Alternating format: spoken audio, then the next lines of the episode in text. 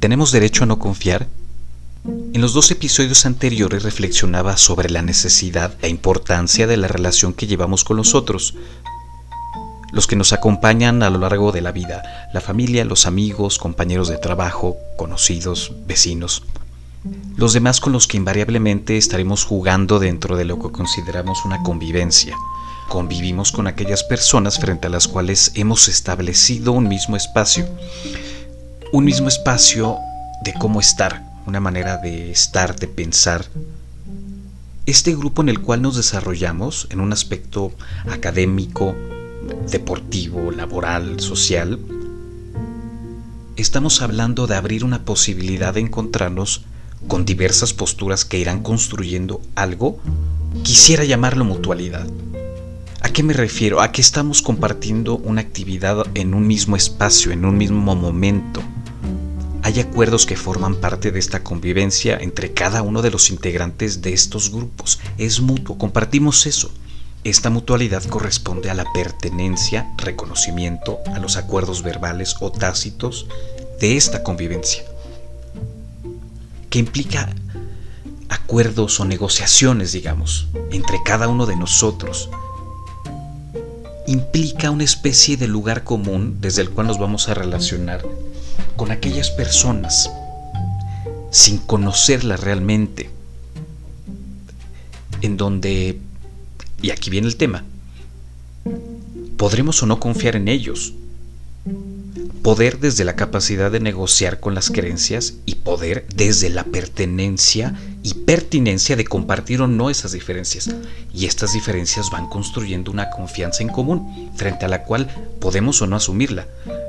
Porque asumir una confianza frente a la cual, entre comillas, no confiamos, porque confiar no es una obligación, Confiar es una construcción. Eh, dar por hecho que confiamos, por el hecho de compartir un mismo espacio, una misma actividad, es tanto como creer nuevamente que conocemos, sabemos y entendemos por qué se comporta del modo en el que se comportan los demás y los demás asumir que conocen, saben y aceptan cómo nos comportamos con ellos o frente a ellos.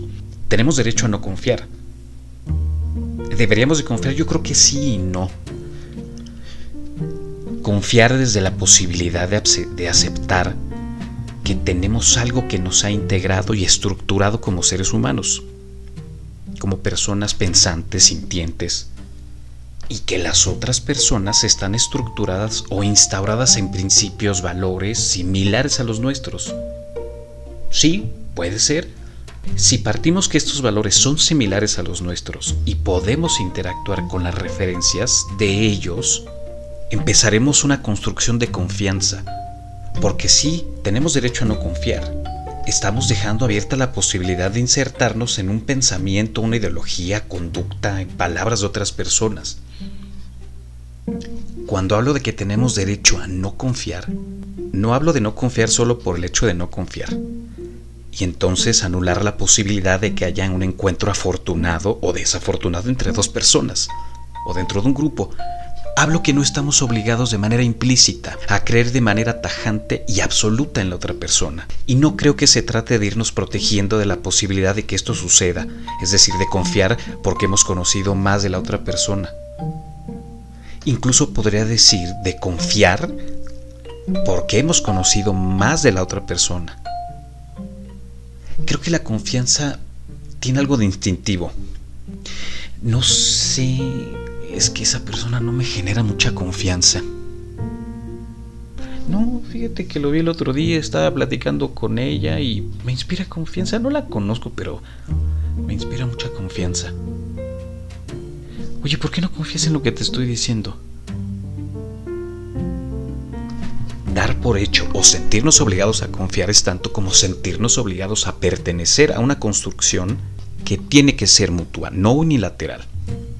¿Que responde a necesidades individuales? Sí, por supuesto. ¿Que responde a necesidades comunes también? Y si en esa posibilidad del encuentro común depositamos la confianza en el otro, estamos hablando de la posibilidad de trascender esa confianza hacia una relación personal mucho más sólida, ¿Podemos llegar a tener problemas? Sí. ¿Podemos llegar a enojarnos con esa persona en la que confiamos? Sí. Aun cuando está construida esa confianza, ¿podemos desconfiar de esa persona? Sí, porque es una construcción del día a día, son acuerdos, es un acuerdo que de cierto modo vamos comprobando conforme el tiempo pasa. En fin, el derecho a no confiar. Aquí dejo mi reflexión. Yo soy Rolando Martínez. Nuevamente gracias por acompañarme en esta nueva construcción de este espacio, que es espacio abierto. Síganos, compartan en redes sociales. Estamos como Espacio Abierto MX en Facebook, Instagram y por Spotify, suscríbanse a este podcast. Muchas gracias. Gracias por su confianza.